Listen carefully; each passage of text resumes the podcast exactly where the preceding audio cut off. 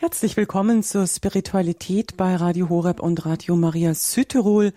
Mein Name ist Claudia Kiesel. Schön, dass auch Sie heute wieder mit dabei sind. Eine Reihe mit Professor Oli, die uns das Jahr über in der Spiritualität begleitet, haben wir letzten Monat begonnen. Es geht um die Grundgebete des Glaubens. In der ersten Sendung im Januar haben wir in der Einführung die Frage vertieft, was Gebet überhaupt ist und haben festgestellt, dass es so etwas wie das Lebenselixier der Christen ist. Die Sendung können Sie gerne nachhören. Die finden Sie in unserer Mediathek als Podcast in der Sendereihe Spiritualität vom 21. Januar. In dieser Stunde heute schauen wir uns das Gebet des Vaterunsers an. In unserem Land können mehr Menschen das Vaterunser auswendig als den Text der deutschen Nationalhymne, so habe ich gelesen. Na hoffentlich. Das Vaterunser ist ein Gebet, das uns mit rund 2,5 Milliarden Christen auf der ganzen Welt verbindet. Doch ist es nicht so, dass wir das Vaterunser leider viel zu oft so dahinplappern und uns häufig gar nicht bewusst machen, was wir da beten.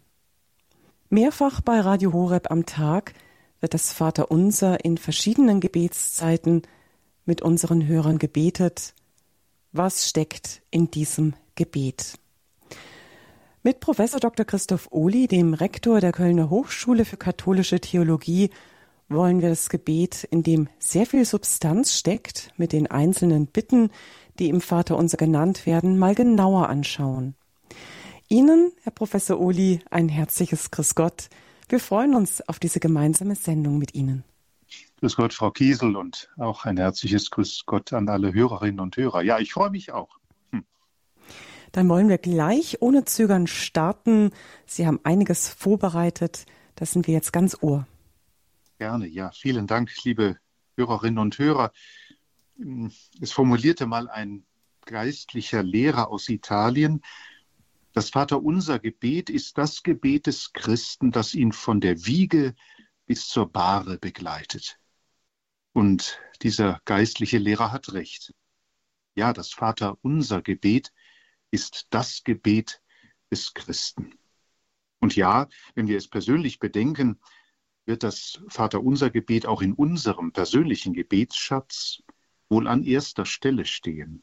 Natürlich gefolgt von weiteren Gebeten, aber doch immer so, dass auch wir es zu dem wichtigsten Gebet in unserer Beziehung zu Gott zählen würden. Und ja, es ist richtig.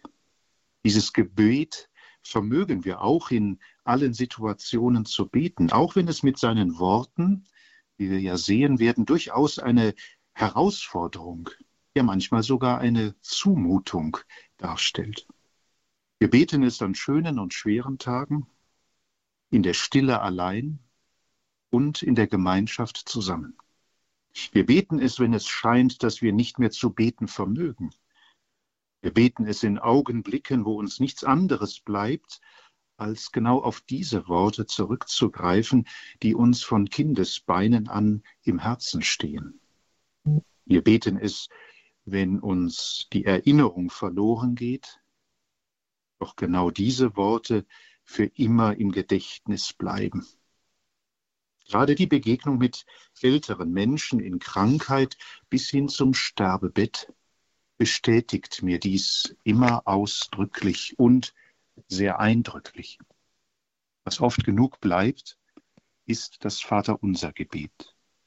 Auf das kann man sich immer und überall verlassen und darauf stützen. Schließlich sind es ja Worte, die zu beten uns unser Herr Jesus Christus selbst gelehrt hat. Es sind also Worte aus seinem Herzen, als Sohn des himmlischen Vaters, als Erlöser und Heiland aller Menschen an uns. Wenn Menschsein wesentlich Beziehung zu Gott bedeutet, so formuliert es einmal Benedikt XVI., so ist klar, dass dazu das Reden mit Gott und das Hören auf Gott gehört. Deswegen gehört zur Bergpredigt auch eine Lehre vom Gebet. Der Herr sagt uns, wie wir beten sollen.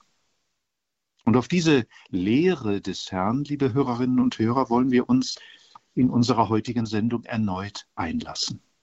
Was lehrt uns Christus mit diesem Gebet? Was macht es zum Grundgebet des Glaubens? Und wie vermögen wir es immer und immer wieder aufzunehmen und noch einmal mehr und vertieft zu beten? Benedikt XVI. hat grundlegend für dieses geistliche Nachgehen des Vaterunser Gebetes auf die sogenannte Katechese über das Gebet verwiesen, die Jesus Christus den Worten des Vaterunser Gebetes in der Fassung des Matthäusevangeliums vorausgibt. Demzufolge warnt der Herr zunächst vor gewissen Fehlformen des Betens, um dann auf das von ihm gelehrte Gebet, das Vaterunser, zu sprechen zu kommen. Deshalb an dieser Stelle zunächst einmal die Frage, was sind das denn für Fehlformen des Betens, vor denen wir vielleicht auch nicht immer gefeit sind.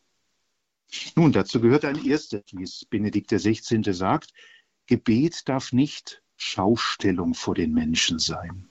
Es verlangt die Diskretion, die einer Beziehung der Liebe wesentlich ist. Gott redet jeden Einzelnen mit seinem Namen an, den sonst niemand kennt. Gottes Liebe zu jedem Einzelnen ist ganz persönlich und trägt dieses Geheimnis der Einmaligkeit in sich, die nicht vor den Menschen ausgebreitet werden kann.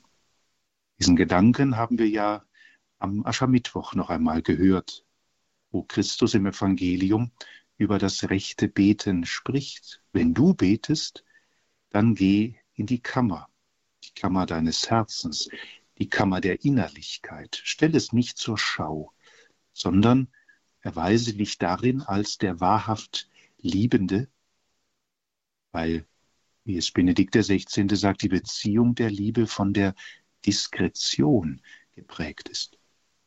Hinzu kommt eine zweite Fehlform, neben der zur Schaustellung von Beten, gehört als zweite Fehlform genannt das Geplapper, der Wortschwall, in dem der Geist erstickt. Wir alle kennen die Gefahr, so sagt es Benedikt, dass wir gewohnte Formeln hersagen und dabei der Geist ganz woanders ist.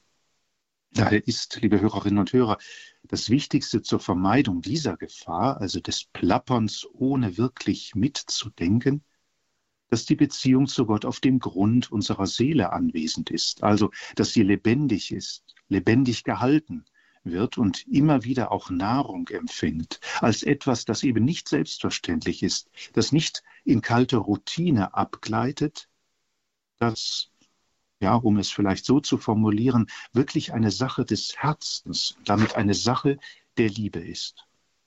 Das wird möglich, wenn uns das stille Anwesendsein Gottes auf dem Grund unseres Denkens, Sinnens und Seins wie es Benedikt XVI. ausdrückt, zutiefst prägt. Hier handelt es sich dann um etwas, das wir das immerwährende Gebet nennen, also die Haltung, in allem und stets vor Gott zu sein und er in uns. Und das ist Zeichen einer liebenden Freundschaft, die Gott und Mensch so miteinander verbindet, dass sie unlösbar ist. Und so berühren wir schließlich eine dritte Fehlform des Betens, die darin besteht, sich im Gebet nicht mehr nähren zu wollen. Man verrichtet Gebete, aber es bleibt letztlich statisch. Es verändert sich nicht mehr. Doch auch Gebet muss genährt werden, zum einen durch das Wort Gottes, indem wir auf das Wort der Heiligen Schrift, das Gottes Wort an uns ist, hören und es wie Maria im Herzen erwägen. Dann gelangen wir dahin, wirklich eine Antwort auf dieses Wort im Gebet und im Glauben zu erkennen, zu formulieren, zu leben. Oder anders gesagt, wenn wir es nicht zulassen, dass Gott mit uns sprechen kann, verlieren wir die Möglichkeit, von uns aus darauf zu antworten, auch und gerade mit Gebetsworten der Kirche, die tief in ihrer Geschichte erwachsen sind und dem Menschen bis heute helfen, diese Antwort zu geben, wie beispielsweise im Vaterunser Gebet. Es ist also für das Gebet wichtig, uns zuvor von Gott ansprechen zu lassen. Und zum anderen wird das Gebet aber auch dadurch genährt, dass wir uns selbst vor Gott bringen dürfen. Stets neu, namentlich durch das Erkennen der eigenen Nöte, Hoffnungen, Freuden, Erleidnisse, aber auch so etwas wie die Scham über die Sünde, der Dank für das Gute und vieles andere mehr. Die große Gefahr der Fehlform, das Gebet nicht mehr genährt wird, bestünde darin zu sagen, ja, dass Gott sowieso alles weiß und ich ihm deshalb nichts mehr sagen muss, ihn somit zufriedenstelle, indem ich einige Gebete aufsage, aber nicht mit dem Herzen und nicht mit den Gedanken dabei bin. Nein, er will selbst von uns hören, was unser Herz erfüllt, auch wenn er selbst unser Herz in der Tiefe des ganzen Daseins immer weitreichender kennt, als wir es je zu erkennen vermögen. Um diesen Gefahren, diesen Fehlformen, die wir jetzt genannt haben, also die zur Schaustellung, das geistlose Geplappere und die mangelnde Bereitschaft, Gebet nähren zu lassen, wirklich zu fliehen und das Gebet zu dem zu gestalten, was es vom Wesen her ist, hat Benedikt XVI. an ein Wort des heiligen Benedikt aus seiner Regel erinnert. Da heißt es, mens nostra concordet voci nostrae. Unser Geist muss im Einklang stehen mit unserer Stimme. Was bedeutet das? Eigentlich ist es einfach. Wir beten da in rechter Weise, wo Verstand, unser Denken und unser Reden, unsere Stimme übereinkommen. Wenn wir wissen, dass unser Denken die Grundlage dessen ist, was wir sagen. Und umgekehrt, dass unser Sprechen getragen ist vom bewussten Denken und Formulieren unserer Gedanken. Oder kurzum, beten heißt, nicht zu plappern und im Kopf anderes zu denken, so groß diese Gefahren der Unaufmerksamkeit oder wie wir ja auch sagen, der Zerstreutheit immer auch sein mögen, sondern wir unser Bemühen an den Tag legen, beides im Einklang zu halten, Geist und Stimme, Verstand und Sprechen. Und konkret im Blick auf das Vaterunser Gebet, das wir heute anschauen wollen, bedeutet das, wir beten mit von Gott gegebenen Worten zu Gott. Und wenn wir das Vaterunser beten, erfüllt sich in uns die Verheißung Jesu von den wahren Anbetern, die den Geist, die den Vater in Geist und Wahrheit anbieten. Christus, der die Wahrheit ist, hat uns diese Worte geschenkt und in ihnen schenkt er uns Heiligen Geist. So formuliert es Benedikt XVI.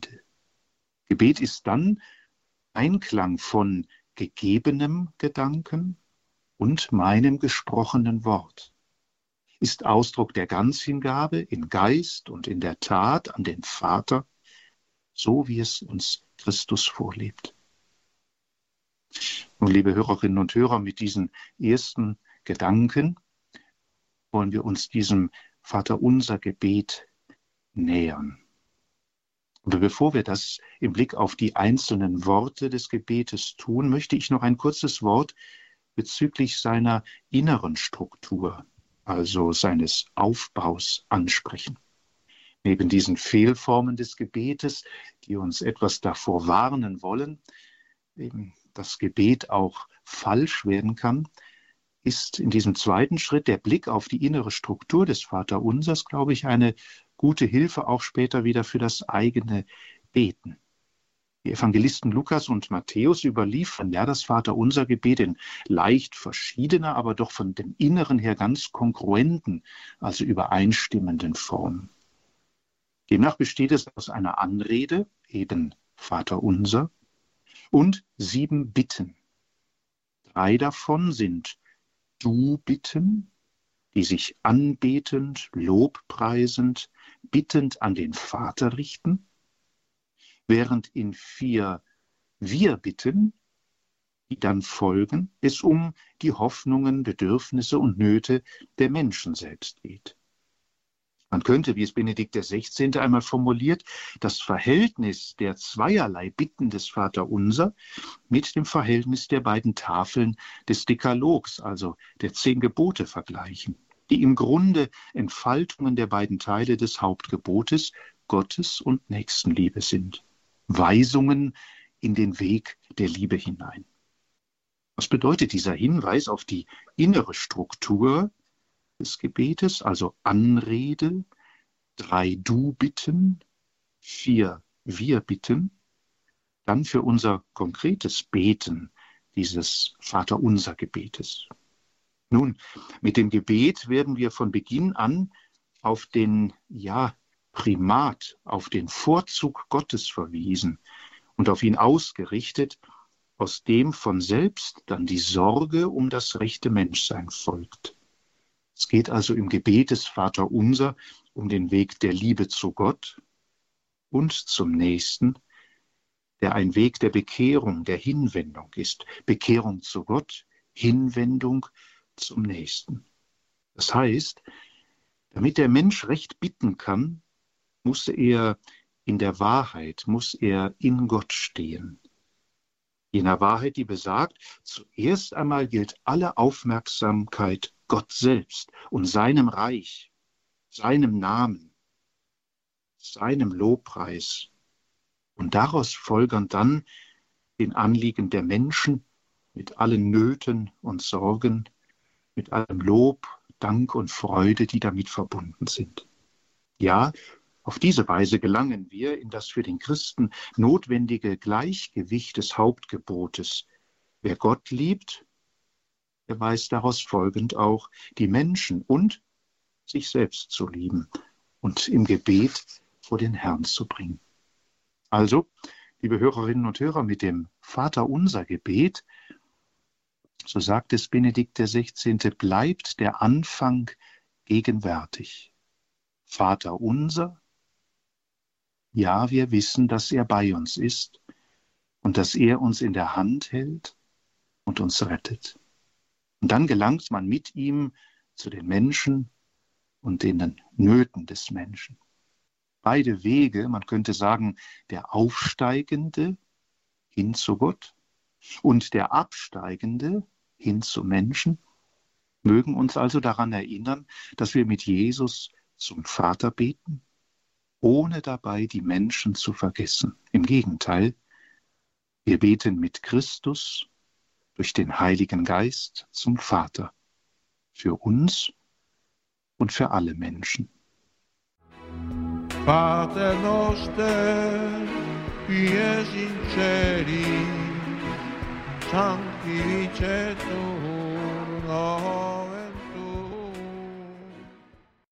Das war das Aber Vater, das Vaterunser mit der Stimme von Papst Johannes Paul II. Es geht heute in unserer Spiritualitätssendung um das Grundgebet unseres Glaubens, um das Vaterunser. In einer ersten Hinführung haben wir über die Fehlformen des Gebetes gesprochen und auch über den Aufbau des Vaterunsers. Und jetzt führen wir fort die einzelnen Bitten des Vaterunsers und hören dazu unseren heutigen Sendungsgast, Professor Dr. Christoph Uli. Ja, liebe Hörerinnen und Hörer, zunächst müssen wir uns im weiteren Vorgehen wohl etwas eingestehen, nämlich dass wir in einer solch kurzen Sendung natürlich unmöglich alle Elemente des Vaterunser Gebetes einer näheren geistlichen Betrachtung unterziehen können. Jede der sieben Bitten wäre es wert, sich in einer eigenen Sendung damit zu befassen. Vielleicht wird das in den kommenden Jahren ja einmal möglich sein. Aber was ich jetzt mit Ihnen zusammen unternehmen möchte, ist der Versuch, jede der sieben Bitten in der gebotenen Kürze in den Blick zu nehmen und sie mit einem ja, grundlegenden Gedanken zu verbinden, der vielleicht dann auch eine neue Hilfe sein kann, gerade diese Bitte des Vaterunser Gebetes künftig noch einmal bewusster, vertiefter zu sprechen. Ich bitte Sie also, von daher um Verständnis für diesen Weg einer Abkürzung.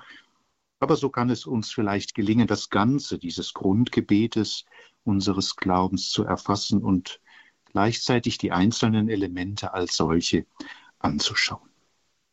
Die Anrede, Vater unser. Das Gebet beginnt mit dieser großen Anrede. Reinhold Schneider sagt dazu in seiner Auslegung, das Vaterunser beginnt mit einem großen Trost. Wir dürfen Vater sagen. Diesem einen Wort ist die ganze Erlösungsgeschichte enthalten. Wir dürfen Vater sagen, weil der Sohn unser Bruder war und uns den Vater geoffenbart hat, weil wir durch die Tat Christi wieder Kinder Gottes geworden sind. Meine ein beeindruckendes Wort. Es ist ein Wort des Trostes, wenn wir sagen Vater unser. Dieses beeindruckende Wort von Reinhold Schneider weiß Benedikt XVI. aber ein wenig insofern zu relativieren, dass heute die Vatererfahrung des Menschen aus verschiedenen Gründen oft verdunkelt ist. Und er fordert daher dazu auf, von Jesus her neu zu lernen, was Vater eigentlich bedeutet. Für ihn, den Sohn Gottes, ist der Vater, so sagt er, der Quell alles Guten, als Maßstab des recht gewordenen Menschen. Der Vater ist Ausdruck für eine bis ans Ende gehende Liebe, der sich der Sohn übereignet und uns darin einlädt, in ihm und mit ihm wirklich Kinder Gottes, Kinder des Vaters zu werden. Was aber bedeutet das Vatersein Gottes dann genau? Es weist nach Benedikt XVI. zwei Dimensionen auf. Da ist ein erstes. Gott ist zunächst unser Vater, insofern er unser Schöpfer ist. Weil er uns geschaffen hat, gehören wir zu ihm. Das Sein als solches kommt von ihm und ist daher gut, ist abkünftig von Gott. Ja, liebe Hörerinnen und Hörer, die Anrede Vater unser ist also eine Aussage auch über Gott und den Menschen. Die biblische Aussage, dass der Schöpfer dem Menschen seinen Atem einhaucht, seinen Atem in die Nase bläst, ist immer als Ergänzung zur Aussage über die Erschaffung des Menschen zu verstehen. Denn mit Gottes Atem tritt göttliche Wirklichkeit in die Welt und damit in den Menschen ein. Der Mensch ist nach Gottes Bild und Gleichnis geschaffen. Der Mensch ist von Gott angerufen. Das Gotteswort des alten Bundes, bei deinem Namen rufe ich dich, du bist mein, gilt deshalb für jeden Menschen. Jeder Mensch ist von Gott gekannt und geliebt, jeder von Gott gewollt, jeder vom Wesen her Bild Gottes, eine fleischgewordene Idee seines Lebens, sein mit Freiheit ausgestattetes Projekt. Und darum heißt es auch im Buch Genesis, wer sich am Menschen vergreift, vergreift sich an Gott.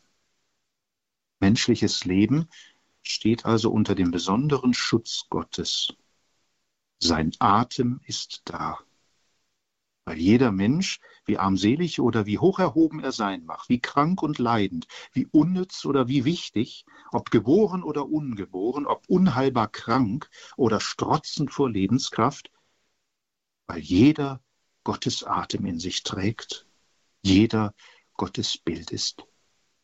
Und das drücken wir hier aus, wenn wir sagen, Vater unser. Aber da ist noch ein zweites, denn Jesus Christus ist ja in einzigartiger Weise das Bild Gottes. Und Benedikt XVI. weist darauf hin, dass die Kirchenväter uns sagen, dass Gott, als er den Menschen nach seinem Bild schuf, im Voraus auf Christus hingeblickt und den Menschen nach dem Bild des neuen Adam, des maßstäblichen Menschen geschaffen hat. Das heißt, Jesus ist im eigentlichen Sinn der Sohn, in dem und durch den wir zu Kindern Gottes werden, Kinder des Vaters. Und darin liegt zugleich eine Aufgabe, die anklingt, liebe Hörerinnen und Hörer, wenn wir sagen, Vater unser. Denn indem wir Gott unseren Vater nennen dürfen, bemühen wir uns zugleich, immer mehr Kinder Gottes zu werden. Ja, wir sind es, aber wir müssen es auch immer mehr werden. Deshalb rufen wir in der Gemeinschaft der Kinder Gottes zugleich nicht Vater mein, sondern Vater unser. In ihm wird uns unsere gemeinsame Berufung erkennbar vor Augen gestellt. Wir sind zusammen Kinder des einen Vaters. Somit ist die Anrede zugleich eine Erinnerung an das, was die Kirche ist. Gemeinschaft der Kinder Gottes, geheiligt in Jesus Christus, zum Leben berufen. Da ist die erste Bitte. Geheiligt werde dein Name. Diese Vater unser Bitte erinnert uns sicher an das zweite Gebot der zehn Gebote. Du sollst den Namen Gottes nicht verunehren. Der Name Gottes wird uns in der Heiligen Schrift geoffenbart, bei Mose vor dem brennenden Dornbusch. Ich bin, der ich bin. Doch der Name Gottes, Yahweh, wurde aus Ehrfurcht nicht ausgesprochen, sondern durch einen anderen Namen ersetzt, um das ewig Geheimnisvolle Gottes auszudrücken. Doch was am brennenden Dornbusch bei Mose begann, ist dann im Kreuz unseres Herrn Jesus Christus vollendet worden. Gottes Name wird wahrnehmbar. Er wird ansichtig im Gekreuzigten, in Jesus Christus, der übersetzt bedeutet Jesus, Gott heilt. Christus, der Gesalbte, der Retter. Und dass dieser Name Gottes geheiligt, also ehrfürchtig, gottesfürchtig in den Mund genommen wird, bewahrt uns nicht nur vor dem Fluchen im Namen Gottes, nein, es bewahrt uns zugleich vor dem wiedergöttlichen Handeln im Namen Gottes. Beispielsweise, wenn im Namen Gottes Menschen Krieg zu führen meinen. So ist diese Bitte, geheiligt werde dein Name, letztlich die sehnsuchtsvolle Bitte um die Herrschaft Gottes, seiner Wahrheit und Liebe, seiner Gerechtigkeit und seines Friedens, die in diesem Namen verborgen und uns in Jesus Christus sichtbar geworden ist. Mit der Bitte dein Reich komme, wird es uns möglich, all das zuvor Bedachte sozusagen in eine Bitte zusammenzuführen. Gottes Herrschaft möge groß sein, der Mensch möge sie anerkennen und danach leben. Ja, es entstehe jene Symphonie, jener Einklang, der das Leben Gottes mit dem Menschen kennzeichnen will. Reich Gottes meint hier nicht irgendwie ein irdisch verheißenes Schlaraffenland, sondern das Dasein Gottes in und unter den Menschen in seiner ganzen Fülle. Benedikt XVI. ist es wichtig, darauf hinzuweisen, dass mit dieser Bitte uns der Herr auf die rechte Weise des Betens und der Ordnung unseres Handelns hinführen will. Er sagt, das Erste und Wesentliche im Beten ist das hörende Herz damit Gott herrsche und nicht wir. Das Reich Gottes kommt über das hörende Herz. Das ist sein Weg. Und darum müssen wir immer wieder bitten. Dein Reich komme. Ja, doch durch die Begegnung mit Jesus Christus vertieft sich dann diese Bitte noch einmal mehr. Denn wo Jesus Christus ist, da ist Gottes Reich. So ist die Bitte um ein hörendes Herz zur Bitte um die Gemeinschaft mit Jesus Christus geworden. Die Bitte darum, dass wir immer mehr ein einziger werden mit ihm. Ja, dein Reich komme, durchdringe uns immer mehr. Und lass uns in dir, Herr, geborgen sein, in der Herrschaft deiner Liebe und deines Erbarmens.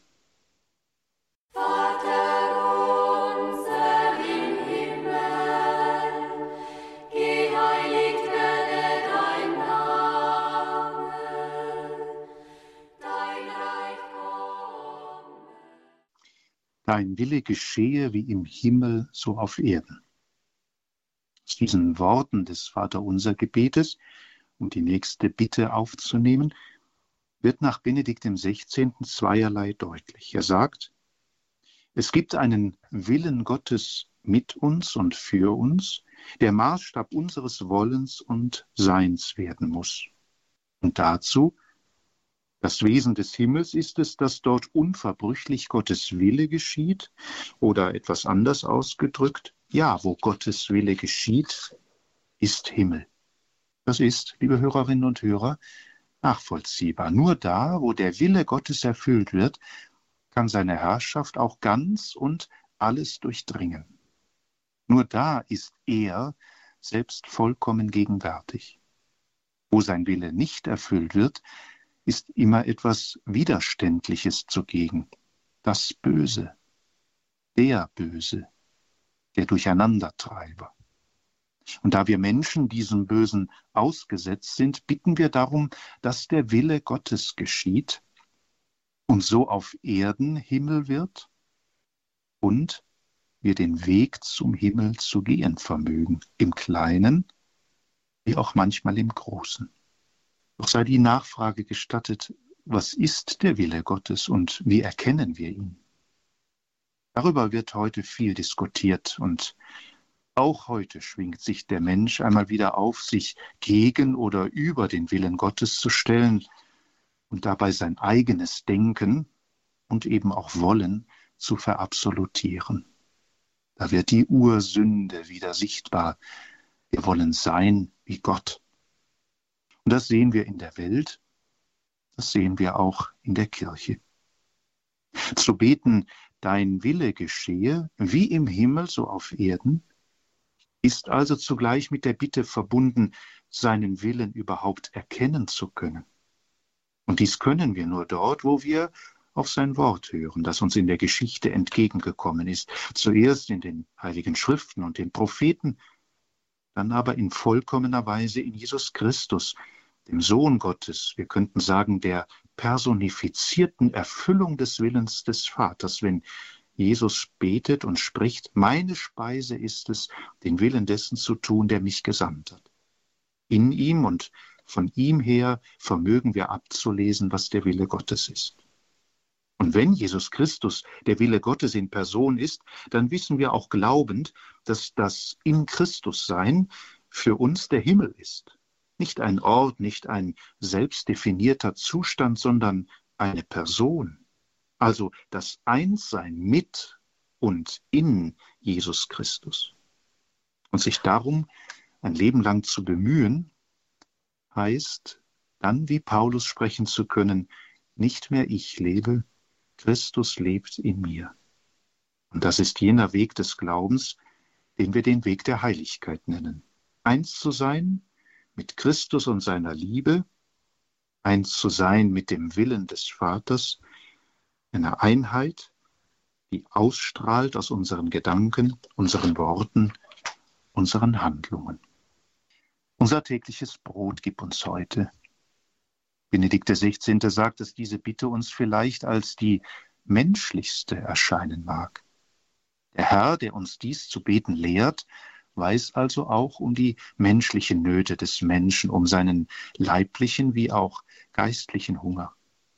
Um dieses Brot zu bitten, das Gott schenkt und durch menschliche Arbeit hergestellt wird, ist ein Zeichen der Dankbarkeit. Alle Nahrung empfangen wir als Frucht der Erde, die uns der Schöpfer schenkt. Doch ein zweites tritt hinzu, auf das der heilige Cyprian von Karthago mit seiner Auslegung des Vaterunser Gebetes die Kirche aufmerksam machen möchte.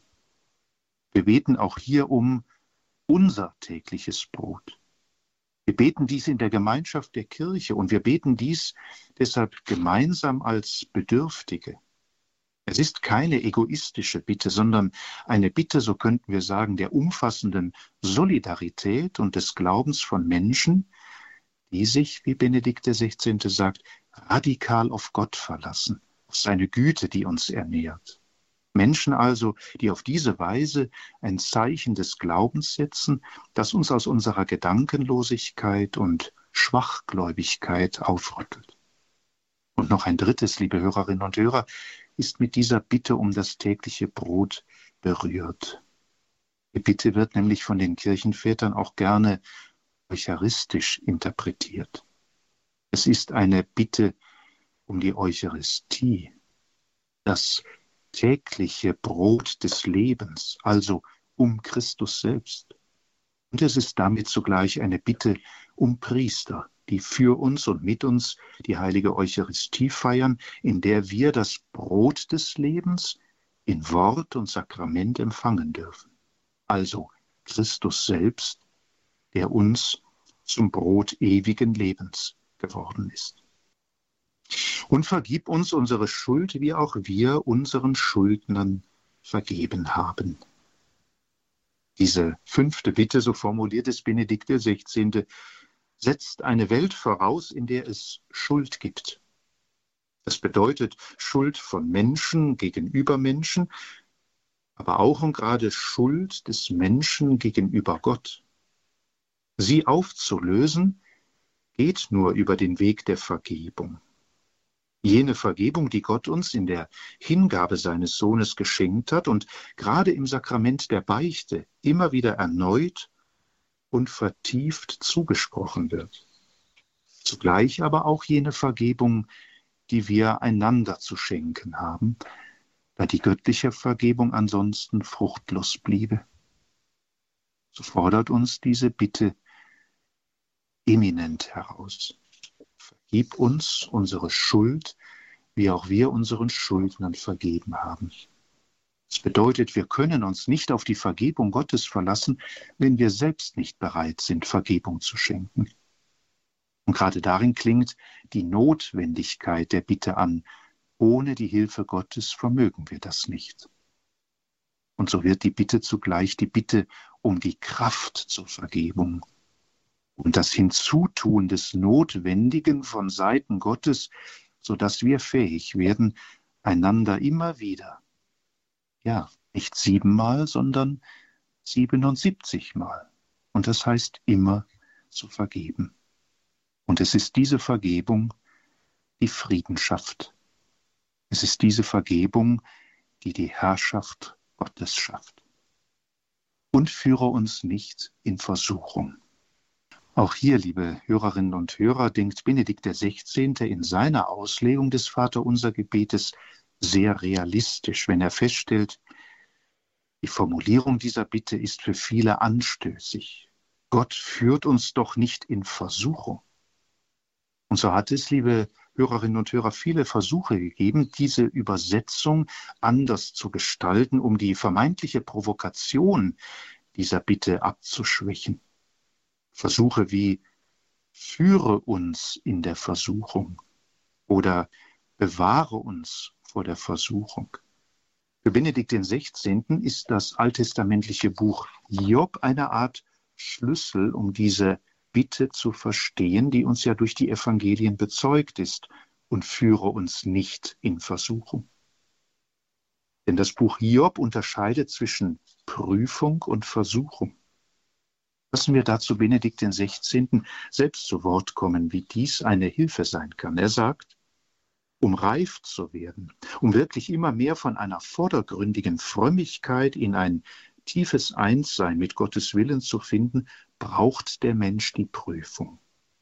Wie der Saft der Traube vergären muss, um edler Wein zu werden, so braucht der Mensch Reinigungen, Verwandlungen, die ihm gefährlich sind, in denen er abstürzen kann, aber die doch unerlässliche Wege sind, um zu sich selbst und zu Gott zu kommen. Liebe ist immer ein Prozess der Reinigungen, der Verzichte, schmerzvoller Umwandlungen unserer selbst und so Weg der Reifung.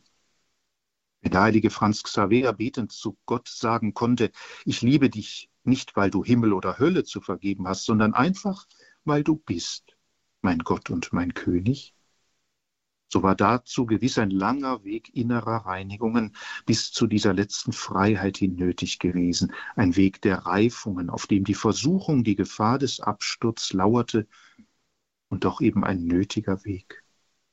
Denken wir in diesem Zusammenhang zu unserer eigenen Ermutigung, aber auch an Menschen, denen Gott stets besonders nahe war, vom Wüstenvater Antonius bis zu Therese von Lisieux in der Welt ihres Kamels, und denen er zugleich aus Liebe zum Mitlieben eine besonders schwere Last an Prüfung aufgebürdet hat. Vielleicht, so fährt Benedikt XVI. fort, können wir so die Vaterunser Bitte nicht sofort umformulieren, weil sie uns auf den ersten Blick unverständlich, ja gar unaussprechbar erscheint. Vielleicht können wir sie konkreter auslegen. Und mit den Worten von Benedikt XVI. kann das so aussehen, indem wir zu Gott sprechen, ich weiß, Herr, dass ich Prüfungen brauche, damit mein Wesen rein wird. Wenn du diese Prüfungen über mich verfügst, wenn du, wie bei Hiob, dem Bösen ein Stück freien Raum gibst, dann denke bitte an das begrenzte Maß meiner Kraft. Trau mir nicht zu viel zu. Zieh die Grenzen, in denen ich versucht werden darf, nicht zu weit und sei mit deiner schützenden Hand in der Nähe, wenn es zu viel für mich wird. Und schließlich, sondern erlöse uns von dem Bösen. Diese letzte Bitte nimmt die vorausgehende noch einmal auf und wendet sie ins Positive, so sagt es Benedikt XVI. Wenn die vorletzte Bitte darum ruft, vom Bösen nicht übermannt zu werden, steht hier nun die zentrale Hoffnung unseres Glaubens im Zentrum. Errette uns, erlöse uns, befreie uns. Es ist dies die Bitte um Erlösung, um Befreiung von Tod und Sünde zum ewigen Leben. Wer und was das Böse ist, sagt uns der Glaube. Der Böse ist der Diabolos, der Urheber alles Bösen, der uns zu Taten des Bösen hinziehen will. Davon befreit zu werden, heißt frei zu werden für Gott, für immer. Es ist darin der Schrei nach Rettung zu hören, die der Mensch sich nicht selbst geben kann. Es ist Ausdruck seiner Erlösungsbedürftigkeit, die von niemand anderem gestillt werden kann als von Gott. Erlöse uns von dem Bösen. Insofern kehrt das Vaterunser Gebet am Ende zu den ersten Bitten wieder zurück. Erlösung besteht nämlich darin, dass Gottes Reich komme, dass sein Name geheiligt werde und dass sein Wille überall und in allem zur Herrschaft gelangt. Mit diesem Gedanken mag dann das Vaterunser, wie Benedikt XVI. es formuliert, zu einer täglichen Gewissenserforschung zu werden, zu einem Anruf daran mitzuwirken, dass die Übermacht der Übel gebrochen wird. Aber dabei muss uns die eigentliche Ordnung der Güter und der Zusammenhang der Übel mit dem Bösen vor Augen bleiben. Unsere Bitte darf nicht ins Vordergründige absinken. Auch in dieser Auslegung der Vater unser Bitte bleibt zentral, dass wir von Sünden befreit werden, dass wir das Böse als das eigentliche Übel erkennen und dass uns der Blick auf den lebendigen Gott nie verstellt werde. Liebe Hörerinnen und Hörer, noch einmal, ich gebe zu, das war jetzt ein großer Ritt, wenn man so will, durch die sieben Bitten des Vaterunser Gebetes mit der großen Anrede. Jede dieser Bitten bedürfte einer großen Vertiefung in der geistlichen Auslegung. Mir ging es heute darum, dieses Grundgebet des Glaubens zumindest ein wenig näher zu betrachten. Und ich hoffe, dass durch die wenigen Gedanken zu den einzelnen Bitten das Vaterunser Gebet uns allen noch lieber und zu einem wirklich täglichen Begleiter werden kann, ein Begleiter, der uns nie verlässt, bis in den letzten Atemzug hier auf Erden. Und so wollen wir auch heute unsere Überlegungen mit einem Gebet beschließen, ja, indem wir dieses Gebet sprechen und indem wir es als Lobpreis an den Vater und zugleich für uns, für die Welt, für die Kirche, aber eben auch mit der Welt, mit der Kirche beten und vor den tragen, den wir in Jesus Christus unseren Vater nennen dürfen. Vater unser im Himmel, geheiligt werde dein Name, dein Reich komme, dein Wille geschehe, wie im Himmel, so auf Erden. Unser tägliches Brot gib uns heute und vergib uns unsere Schuld, wie auch wir vergeben unseren Schuldigern, und führe uns nicht in Versuchung, sondern erlöse uns von dem Bösen. Amen. Danke, Herr Professor Uli. Das waren Gedanken über das Vaterunser, eine Vertiefung, die wir heute gehört haben. Und vielleicht ist Ihnen auch so einiges jetzt an neuen Gesichtspunkten beim Beten gekommen. Vielleicht gibt es auch noch Nachfragen. Sie können gerne jetzt noch in dieser Sendung kurz anrufen und mit Professor Uli ins Gespräch kommen. Rufen Sie gerne hier im Studio in der Sendung an unter der 089 517 008 008. Und da hat sich auch schon ein erster Hörer gemeldet. Jetzt ist er auch schon wieder weg. Gut, dann spielen wir erst noch mal kurz Musik ein und dann gibt es noch die Möglichkeit, dass Sie hier anrufen 089 517 008 008.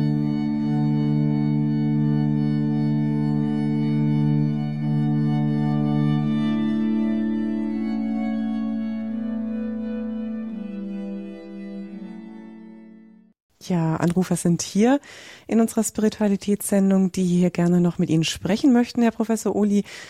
Eine erste Hörerin, das ist die Frau Klassen aus Trier. Grüß Gott. Ja, grüß Gott. Äh, ich habe eine etwas komische Frage. Wir sagen immer Vater unser. Das ist die, also ja, die Übersetzung vom Pater Noster. Aber die Franzosen und die Engländer haben das geschafft, unser Vater zu sagen. Warum sagen wir immer noch Vater unser? Das ist doch dem Deutschen eigentlich nicht so ganz gemäß. Ja, es ist, glaube ich, dann eine Frage ähm, der Gewöhnung. Man hat es ja. so ins Deutsche übertragen, ähm, wobei dieses Vaterunser hm, ja auch etwas von dem ausdrückt, etwas von dem mitbringt, was äh, in dieser Anrede drinsteckt. Es ist Lobpreis, es ist Anbetung, es ist Anerkennung und zugleich Zeugnis, Bezeugung ja, Gott ist unser Vater, ist unser Schöpfer. Ähm, ja, also gut, diese Übersetzung, wie wir sie haben, ist so da. Ähm, ja, ich glaube, sie ist uns auch ins Herz geschrieben, aber die äh, anderen Sprachen regeln es etwas anders. Das mag ja, sein. Ja, ja. Also die Franzosen, Engländer, da weiß ich, die haben das mit Our Lord und Notre Père, äh, also in ihr normales Französisch oder Englisch übersetzt. Ne? Ja, aber ist natürlich auch nochmal von der Sprache her äh, gegeben, dass es ja vielleicht auch so von der Anordnung her in die Systematik der Sprache äh, passt, während es bei uns vielleicht vom sprachlichen Empfinden eben umgekehrt sein muss. Aber mhm. es ist ja letztlich doch die gleiche Aussage, die damit ja, verbunden wird. Ja, aber mhm. manchmal stolper ich drüber. Ja. ja. Okay, ja, danke. Ja. Danke, Frau Klassen, für die Nachfrage. Alles Gute, Grüße nach Trier. Weiter geht's mit einem nächsten Hörer. Grüß Gott. Grüß Gott, Doris Otto ist mein Name. Ich habe auch eine Gott. Frage zur Anrede äh, Vater unser und dass der Mensch nach dem Abbild Gottes geschaffen wurde als Mann und Frau, schuf er ihn, ist dann nicht äh, der Versuch nach dem Zeitgeist, äh, den Menschen zu manipulieren und ihn konservativ zu seiner der, der ihm zugedachten Erhebung unter sein Niveau herabzusetzen, eine Verunehrung des Schöpfers? Das ist meine erste Frage. Und zweitens, unser drückt die Geschwisterlichkeit aus. Das ist doch besonders auch jetzt äh, zur letzten äh, fünften Sitzung des synodalen Weges äh, zu berüchtigen, zu berücksichtigen, dass also äh, die Kollegialität oder die Synodalität und die Personalität äh, der Menschen äh, zu beachten ist und eine Herabwürdigung, äh, äh, Verunehrung Gottes bedeutet. Und da müssten wir besonders jetzt auch beten für die äh, letzte Sitzung der Synodalversammlung, denke ich. Ja, vielen Dank. Das sind natürlich jetzt große Themen, über die wir lange sprechen könnten. Ich glaube, wir können es noch mal auf den Punkt bringen, dass natürlich mit der Anrede ähm, auch das Bekenntnis zum Menschen als Geschöpf und in seiner Polarität zueinander von Mann und Frau ähm, innerlich verbunden ist. Wir, wenn wir uns zum Schöpfer bekennen, bekennen wir uns sozusagen mit den ersten Seiten der Heiligen Schrift zum Menschen, in seiner Erschaffung als Mann und Frau. Und darin liegt natürlich genauso die Heiligkeit des Namens Gottes verborgen und die Anerkennung seines Willens, wenn wir den Menschen als solchen anerkennen und bezeugen und tatsächlich auch vor Verstellungen äh, schützen. Also das ist darin schon verborgen, aber man müsste es natürlich jetzt noch weiter entfalten. Aber ich glaube, dazu ist gerade an dem Punkt jetzt die Zeit nicht mehr gegeben. Aber der Gedanke darin eingeschlossen, ähm, ich glaube, das sollte man immer auch vor Augen halten. Es ist eine Anrede an Gott, aber zugleich auch ein Bekenntnis zum Menschen als Geschöpf und damit als Kind des äh, himmlischen Vaters. Danke. Danke, Frau Otto. Grüße nach Leipzig. Ja, mit diesen zwei Anrufen wollen wir es auch beenden. Es sind zwar noch weitere Anrufe in der Leitung. Haben Sie Verständnis? Unsere Sendezeit geht zu Ende. Herzlichen Dank Ihnen, Professor Dr. Christoph Ohli. Sie haben uns heute weitergeführt in der Reihe Grundgebete des Glaubens zum Vater Unser. Diese Sendung können Sie gerne nachhören, liebe Hörerinnen und Hörer. Gehen Sie dazu in unsere Mediathek auf horeb.org eine Reihe Spiritualität heute Nachmittag noch als Podcast zum Downloaden, zum Nachhören, auch zum Weiterempfehlen. Gerne auch auf der Radio Horeb App können Sie diese Sendung dann auch unterwegs nachhören oder Sie melden sich bei unserem Radio Horeb CD-Dienst, der ab Montag Vormittag wieder für Sie dann die Leitungen für Sie offen hat. Es geht weiter in dieser Reihe im März, am Samstag, den 18. März. Dann schauen wir mit Ihnen, Herr Professor Oli, das Ave Maria genauer an, freuen uns auf diese Sendung und auf alle weiteren, die uns noch in dieser Reihe erwarten, Grundgebete des Glaubens. Und gerne schließen wir jetzt diese heutige Sendung mit Ihrem priesterlichen Segen, Herr Professor Uli, ab. Gerne. Und wir nehmen wie immer alle Anliegen der Hörerinnen und Hörer mit in diesen Segen hinein. Die Fürsprache der Jungfrau und Gottesmutter Maria, des heiligen Josef, des heiligen Johannes Paul II. Segne und geleite euch der allmächtige und barmherzige Gott, der Vater und der Sohn und der Heilige Geist. Amen. Ganz herzlichen Dank allen fürs mit dabei sein, fürs Zuhören, mitsprechen. Es verabschiedet sich Ihre Claudia Kiesel.